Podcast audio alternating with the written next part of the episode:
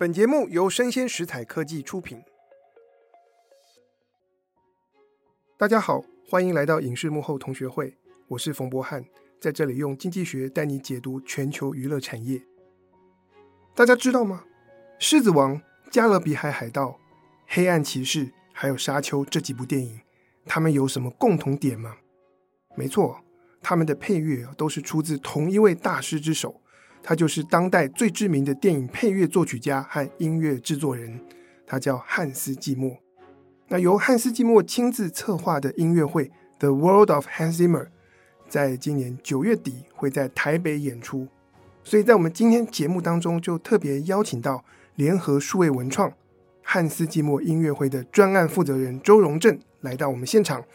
跟我们大家一起聊聊汉斯季默的电影配乐。请荣正跟大家打声招呼。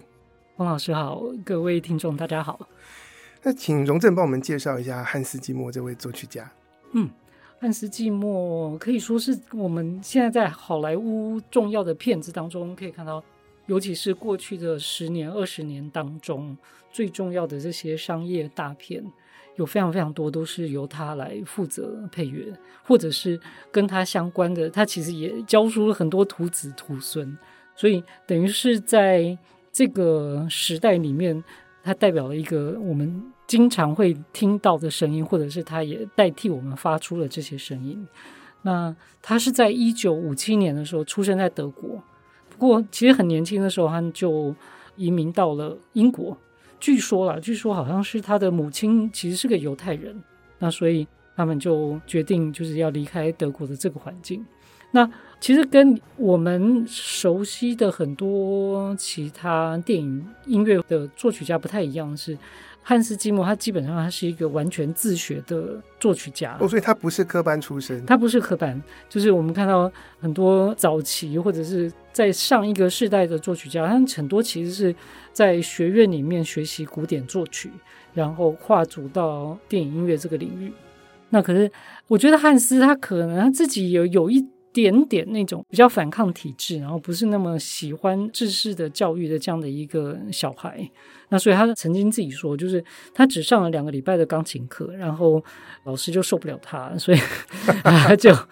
等于是就没有再去了。然后所有乐器的学习都是他自己摸索而来。当然，他也分享，就是在他成长的环境，其实刚好电子乐。也是慢慢的蓬勃的发展，然后包括用电脑处理音乐的作曲。那所以在他年轻的时候，其实他就参与了一些乐团的演出，那包括的是电子乐团。可是，在他年轻的时候，应该还是电脑发展非常早期的时候。对，非常早期。可是他其实是非常早就接触到这个电脑或者是电子音乐这样的一个领域。那所以，其实我们看到他这个一路的发展，也影响到他后面的作曲，就是他很多的现在的创作，其实。用新科技去创造或者发展出一个动机，这样的一个比例非常高，不太像早期或者比较传统的作曲。我们会看到，可能需要写一个很漂亮的旋律啊，然后让一个大牌的明星歌手来唱这个主题曲的这样的概念，其实，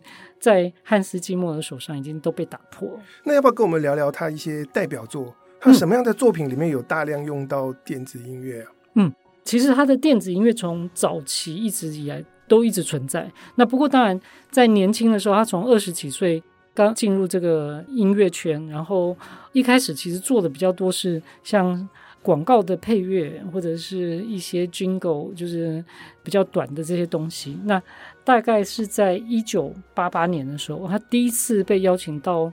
好莱坞去做电影配乐。然后那一年的《雨人》就是《Rain Man》，这个当年得到最佳影片奥斯卡奖。就我很小的时候看过。对 对对，这个片，然后这一部片第一次就也入围了奥斯卡最佳配乐，虽然他那时候没有得奖，不过因为这样的一个作曲，所以他等于是一炮而红在好莱坞。那所以从此之后，像是一九九四年的《狮子王》，然后两千年的《神鬼战士》，然后到了。两千年之后，其实他一系列做了非常非常多，就我们刚刚提到，就是这种好莱坞所谓的 blockbuster，就是 预算最高，然后最商业的这些大片。那像是诺兰的这个蝙蝠侠的三部曲，那或者是像《神鬼奇航》，就是那个海盗船的这个故事。当然，大家最津津乐道就是，比如说他跟诺兰的合作，其实除了蝙蝠侠之外，然后再来全面启动。或者是星际效应，甚至到最近比较近期的，像是敦刻尔克大行动等等这些片子，其实诺兰的电影本身已经非常的吸引人了，再加上 Hans Zimmer 的音乐，那所以其实，在某种程度上，在过去这十多年来，有点变成是一个电影的双效应。比如说像最近诺兰电影上映《奥本海默》这个电影，所以很多人就在讨论说。我们现在这个年代，其实已经没有多少的导演，他可以成为一个品牌，然后去支撑一部电影。那像奥本海默这种比较冷僻式的传记性电影，那其实，在音乐上面的效应大概也是一样。就是我们现在除了 Hans Zimmer 之外，我们大概叫不出第二个以作曲家本身的名气可以支撑一部电影配乐，然后成为非常知名、非常畅销的。不管他要发行电影原声带也好，或者甚至是做成电影音乐会的演出形式，比他老一辈是不是还有其他人啊？像约翰威廉斯，对，可是像 John Williams 当然是非常重要的作曲家，只是他现在年纪非常大，已经九十几岁，所以我们现在在回顾他的作品的时候，其实就是在他上一个世代，比如说《星际大战》啊、《超人》啊这些作品。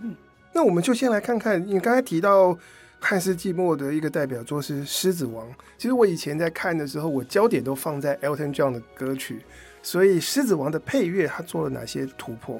对，其实《狮子王》这个电影当初在创作的时候经历了一些波折。你知道，当然在整个。八零年代转到九零年代的时候，迪士尼有一个所谓的 Disney Renaissance，就是他们整个动画部门的文艺复兴，从小美人鱼开始，然后到了美女野兽、阿拉丁等等，就一系列非常成功的动画片。然后它的方程式就是可能改编一个过去童话的一个文本，然后找。一对作曲家跟一个非常知名的作曲家跟作词者，他们的这个 partner 就是做小美人鱼这一对 partner，他们来负责创作。那创作出来的音乐其实非常的传统，像是在百老汇音乐剧那样的一个形态。那它有非常漂亮的旋律，然后搭配着歌舞。那每年固定在暑假上映。然后马上就会成为一个卖座票房保证这样子。可是，在《狮子王》的创作的过程当中，其实发生了几件事情，比如说，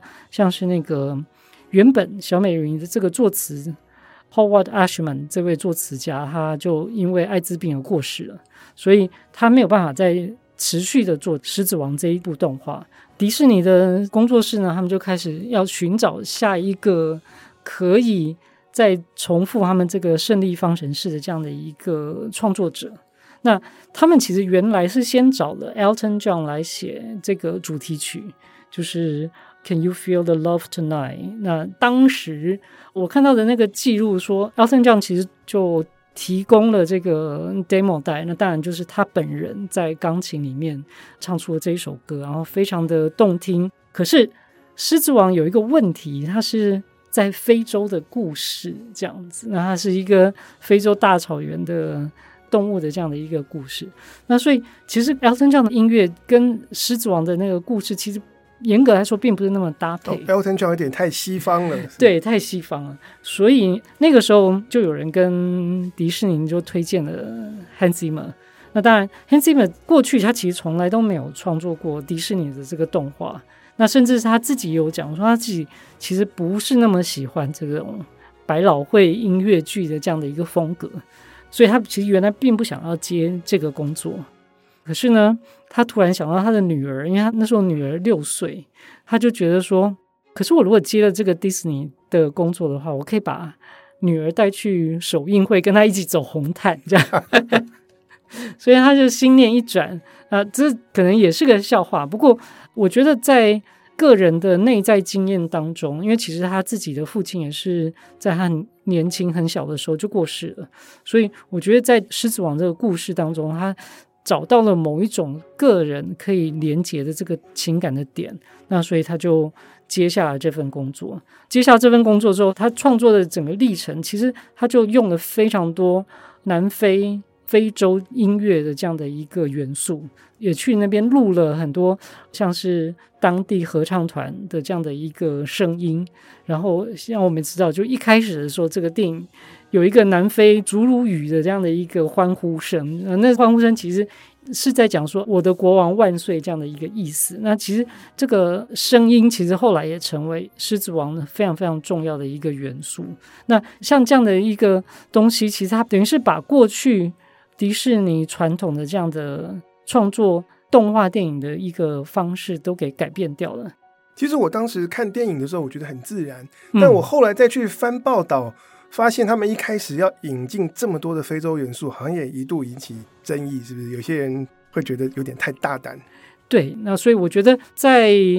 我们回顾整个 Hans Zimmer 的创作历程当中，他一直以来他都在打破很多好莱坞的游戏规则。那当然，《狮子王》是前面最知名的例子。其实我后来看到 Hans Zimmer 他带新人后辈，都常常跟他们说，有规则就是要给你打破的。那我们再来看看他跟诺兰的合作，像是《黑暗骑士》或《全面启动》，嗯，是像是在蝙蝠侠的三部曲。好了，蝙蝠侠三部曲这个片其实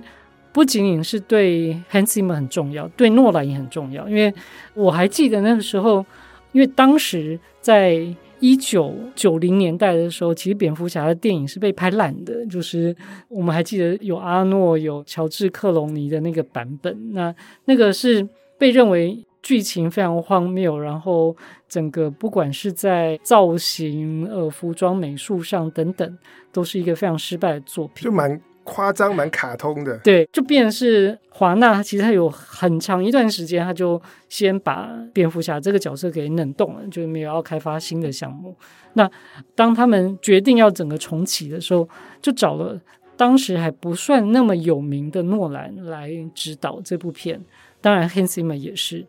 所以对他们讲，都是一个等于是他们在好莱坞证明说自己可以承担这个所谓。最大的这种商业大片的利基点这样子，所以我们看到 Hans Zimmer 在蝙蝠侠的这个三部曲里面，他的创作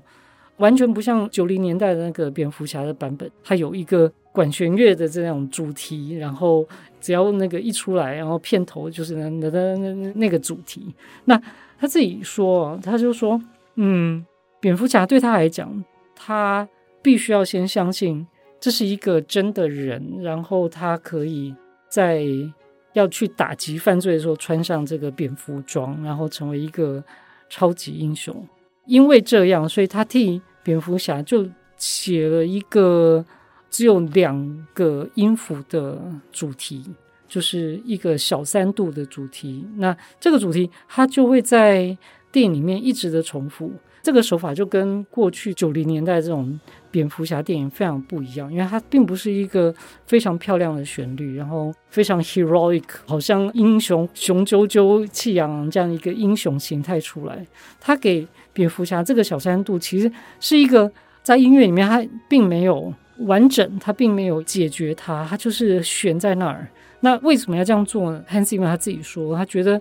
因为蝙蝠侠，他虽然是个超级英雄这样的身份，可是因为他目睹了他的父母亲在小时候在暗巷被暗杀了，所以他的人生就停留在这个地方了。那他后面他所有的所谓这些打击犯罪的行为，都是在为了这个被暗杀这个时刻来做救赎。所以他用了这样的一个看似非常不稳定，然后又一直重复的。两颗音符，然后来代表这个蝙蝠侠的心境。那所以听过这个解释之后，我就觉得说，嗯，Hans Zimmer 他开始，比如说在跟诺兰合作了之后，他对电影音乐的想象又是在走了另外一步。可是听你这样讲，我就突然好想再回去重看 诺兰的蝙蝠侠。嗯、但是像汉斯季默他这样子音乐的处理，其实已经加上他对角色的诠释。对，那这个诠释也是。导演的诠释吗？对，这个非常有趣。他当然他有说，比如说更一个明显的例子就是全面启动 Inception。那我们看到这个 Inception 是完全天马行空的一部电影，然后诺兰跟 Hans Zimmer 的合作呢，在这部片要开拍之前，其实诺兰就给了 Hans Zimmer 这个电影的剧本。然后让他去感受一下，然后跟他讨论这部片，他里面他想要探讨的主题。那当然，其实表面上是梦境，可是实际上是时间。他在玩弄一个不同层次的时间。那时间对音乐来讲，当然也是非常重要，因为音乐就是时间的一个艺术。那所以汉斯季默他在开始的时候，他就开始在想说，那他要如何在音乐里面去玩弄这些时间，然后。在拍摄的时候呢，他也去了片场去看他们实际上拍摄大概的颜色会是如何，然后他们的动作等等的这样的一个形态。可是 Hans Zimmer 他有说，他说在真的他要开始写音乐的时候，诺兰呢就不再给他任何的素材，他也不让 Hans Zimmer 看这个初剪的样貌，然后就让 Hans Zimmer 完全去发展。以他前面接收到所有的灵感跟线索去写他的音乐，但他还是可以有剧本。对，他还是有剧本。嗯、那 Hans Zimmer 他就开始写，然后就开始创作这个 Inception 的音乐。他自己说，就是最后当诺兰剪完了他的那个片子的时候，拿去跟 Hans Zimmer 的音乐相对照，就发现哎，意外的契合。那所以他们后来就发展类似像这样的一个模式。我觉得这个当然是因为。他们彼此之间非常良好的默契跟信任，就是他们愿意给对方非常大的空间去做这个音乐性的创作，而不是说音乐应该是要为画面服务，或者是画面要为音乐服务这样的一个概念。其实这真的是强强联手，但我有时候也好奇，他们会不会说作曲家遇到导演，然后合作起来发现个性不合，或者是对故事的想象不一样。我觉得这个可能多少都有。那不过我们现在看到，因为都是非常成功的案例，所以当然最后可以想象，就是他们这样子合作应该是非常的愉快。那当然，在一系列这样的一个合作之后，Hans Zimmer 其实他也站稳，等于是在好莱坞的第一把配乐的交椅，所以等于是后面在找他创作音乐的，不管是电影也好，或者是其他的专案也好，其实我想。可以允许他有更大的这个自由的空间，所以我们可以看到，在后面 Hans Zimmer 玩的音乐，那个玩性可能比起过去他的这个作品就更大了。那刚才提到像是全面启动，其实汉斯季默他从非常初期就开始参与，然后跟诺兰讨论，所以我蛮好奇他的这个配乐制作的流程，因为有时候我们看到一些中低预算的作品，常常是什么初剪完成了以后。再给作曲家，然后针对我们已经有的这个影像来做配乐。那汉斯季默他如果从初期就开始加入，这个在创作的过程上面有没有一些什么改变？其实有一个非常有名的例子，那这个例子甚至它非常早，它是一九九八年，这个是 Hans Zimmer 他的一个作品叫《红色警戒》，这个是当年一个蛮成功的战争片，他在讲二次大战故事，然后他在这个《红色警戒》里面。有点不太一样的创作的方式，是导演呢已经先邀请他写音乐，写了据说大概有四五个小时的音乐，当然是未完成了，就是比较像是 demo。那个在电影音乐里面，他们叫做 temp music，就是 temporary music，是在拍摄的时候让。剧组的人员，尤其是演员等等，去感受一下这个成品大概会长怎样，然后进而去带动他们的表演。所以 Hans Zimmer 他尤其非常著名，他为了这个红色警戒写了一个 temp music 叫 Journey to the Line。那这个主题曲呢，其实当然最后也是出现在了这部电影里面。那 Journey to the Line 这首曲子，它其实是一个非常简单，它就是一个四个和弦的前进，这四个和弦一直重复，借由这个。剧情，然后慢慢的堆叠，然后这个音乐就越来越 intense，越来越激昂这样子。那这首曲子后来甚至在好莱坞已经变成一个标准的 theme music，就是 比如说我如果有另外一个导演啊，他们想要在拍摄的现场，尤其是这种动作戏的气氛的时候，他们就会把这首歌拿出来，然后跟剧组人员说：“我大概就是要呈现这样的一个氛围。”最后也会交给作曲家，嗯说：“哎，我的配乐大概就是要长这样。”所以这首曲子后来为什么会这么有名？就是它一系列影响了后面所有的片，就是几乎就让很多以动作或者是战争这样的一个主题的片都受到了这首音乐，然后他在这样的写作方法的影响。那所以这个是很早期，因为它是一九九八年，汉斯季默他对。整个电影工业的一个影响力，到后来其实当然现在他的创作的方法又已经不太一样。那现在是用什么样的方式？现在他其实用简单的，就像我们刚刚讲，就是像蝙蝠侠这种几个音符的动机，然后用这个非常简短的动机去发展。比如说我们看到《星际效应》里面也是重复的几颗音，然后。他就一直在那边回荡着，然后就去搭配这个电影的整个氛围。那我印象中有一次在访问当中，Hans Zimmer 他有说，他觉得电影音乐对他来讲，他已经变是他要让音乐融入这个电影里面，他不是在电影之外。那他曾经说，比如说像之前我们看到 John Williams。的超人好了，或者是像星际大战，或者甚至是比较近期的，像那个侏罗纪公园，它都有非常鲜明的主题音乐。然后这个主题曲你一放，你就知道哇，这个是超人，或者是这个是 Indiana Jones。可是这个音乐本身跟电影感觉没有太大的关联，它好像是长在这个电影之外的，它是替这个电影去做某一种的。包装跟加分，那可是对 Hans Zimmer 来讲，他觉得他的音乐的动机必须要跟这个角色的动机结合。他是用音乐去诠释电影里面的这个角色，他是什么样的一个人，他为什么要做这些事情，他在做这些事情的时候心境是如何，那他的这个心境如何转化成一个声音。去把它表现出来，所以我们看到后来的这些作品当中，就越来越少这种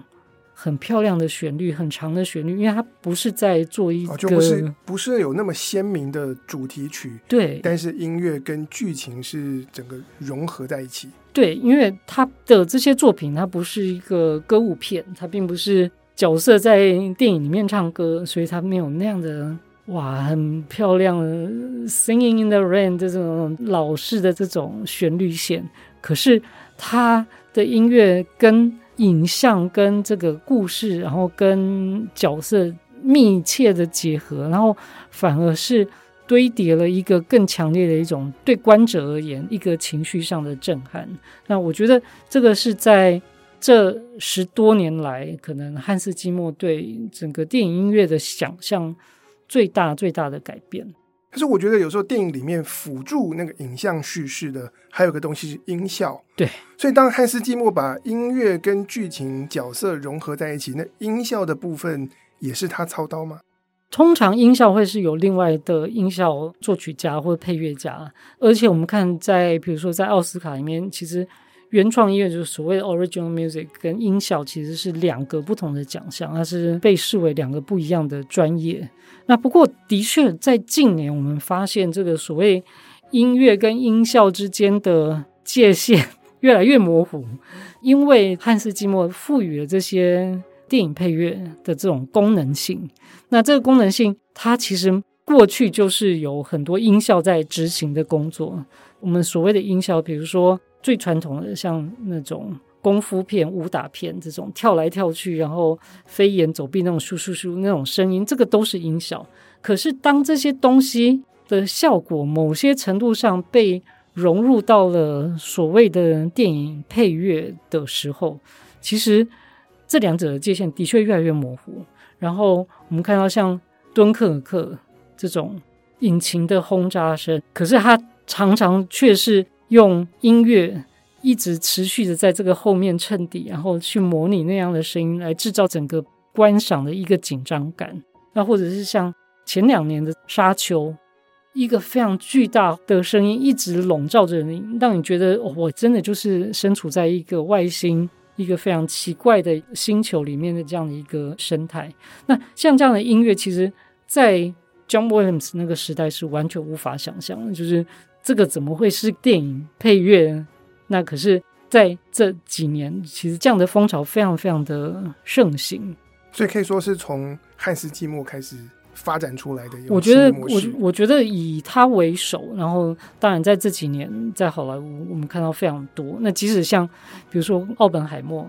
现在刚刚上映的电影，虽然不是 Hans Zimmer 做的，可是我们也可以看到这个 Hans Zimmer 的影响，就是在里面有好几度，我们其实已经无法分辨它到底是音效还是配乐，甚至我们也没有办法分辨。这个角色里面的对话，因为有的时候对话不是那么重要的时候，虽然角色继续在讲，可是整个配乐是把它盖过。因为我自己的体验是，我觉得当下其实导演并没有让你听到他们在讲什么，他只是要给你一个非常强大压力的一个震撼，尤其是像在这种核弹爆发之后，他整个心里面的一个悔恨跟那种冲突感这样子。不过讲到这里，有一点我很好奇，就是我们平常听电影配乐都是搭配电影影像的叙事，是。那这次要在台湾举办的汉斯季默《王者之声》这个音乐会，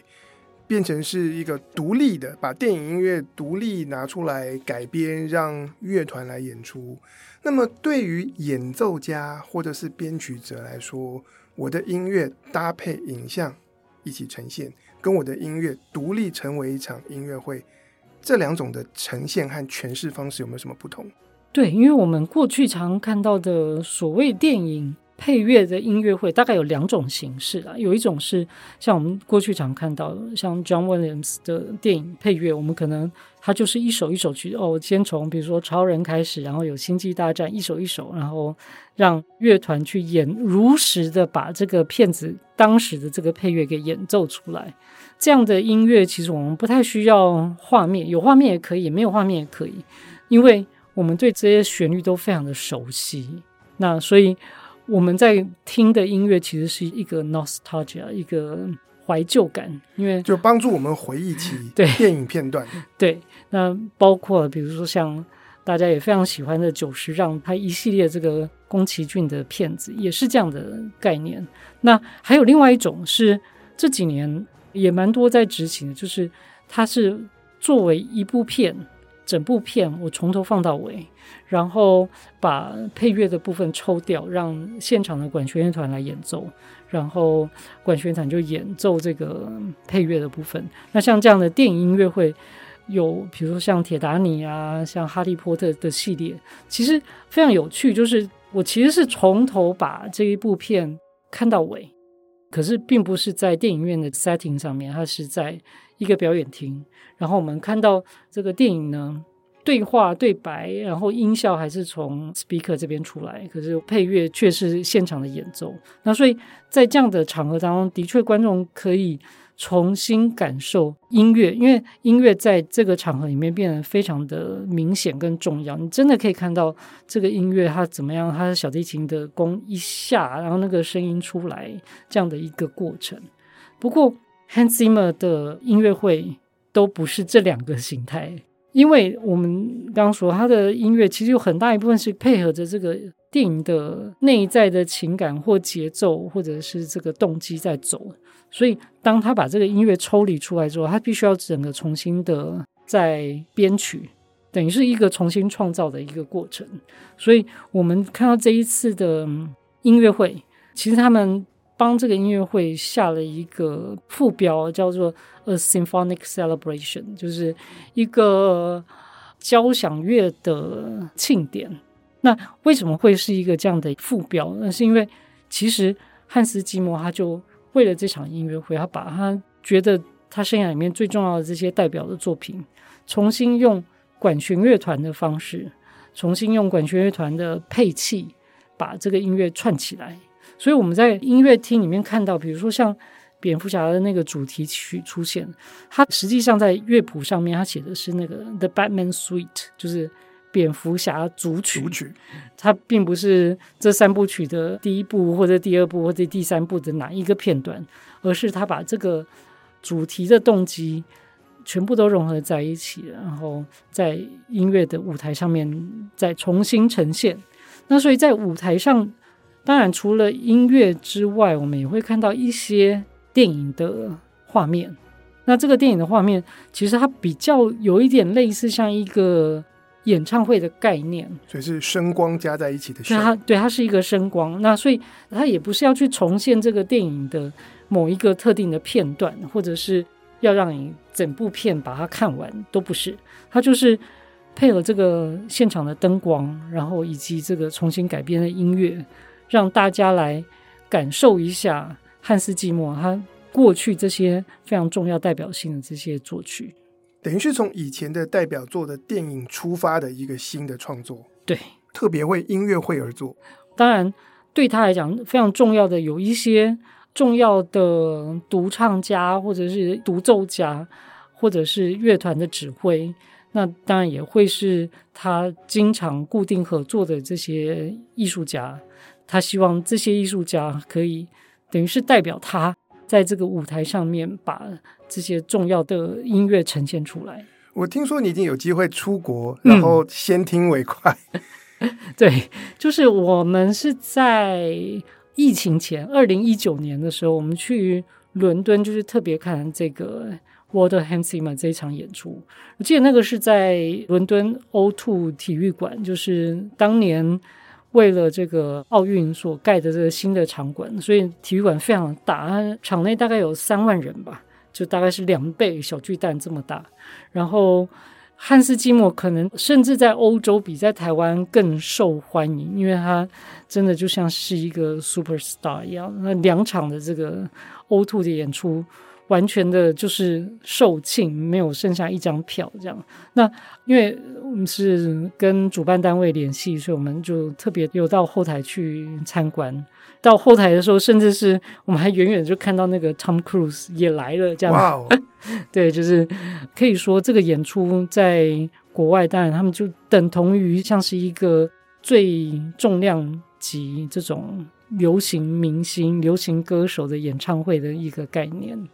那我听说汉斯季默他还有开发出另外一个系列的音乐会，叫做 Hans Zimmer Live。对，一项就是它有两个系列，一个就是这个 Walter Hans Zimmer，然后另外一个是 Hans Zimmer Life。那 Walter Hans Zimmer 的概念就是比较是交响化，所以他们把很多的音乐都重新用交响乐曲来改编。那 Hans Zimmer Life 的话，它叫 Life，所以 Hans Zimmer 本身他是会上台表演的。OK，对，是他的个人秀。对，他是个他的个人秀。然后他的这个 Hans Zimmer Life 其实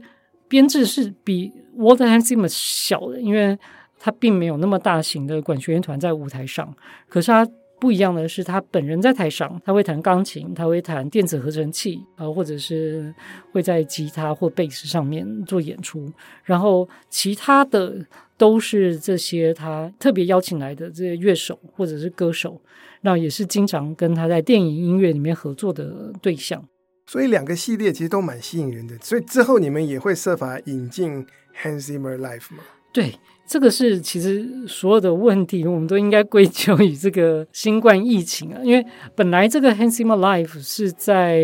国外，他们要更早就要推出了。那也是因为疫情的关系，所以就是在欧洲他就一延再延。然后今年的春天，他就终于好不容易。他们大概巡回了三个多月，然后几乎走遍欧洲各大城市，大概一百场左右，非常庞大的一个巡演。那这一场演出，当然如果有机会的话，因为我们这个 World Hans Zimmer 其实本来也是要在二零二零年，对，也是因为疫情的关系一演再演。对，所以等于是我们如果有机会，他今年在欧洲演完了这个 Hans Zimmer Live。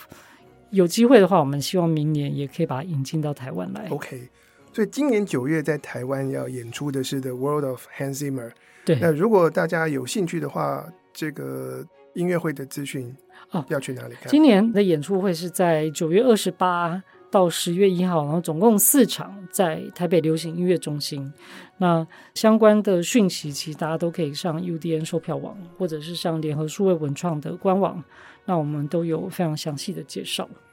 OK，那真的非常期待《The World of Hans Zimmer》将为我们带来的震撼跟感动。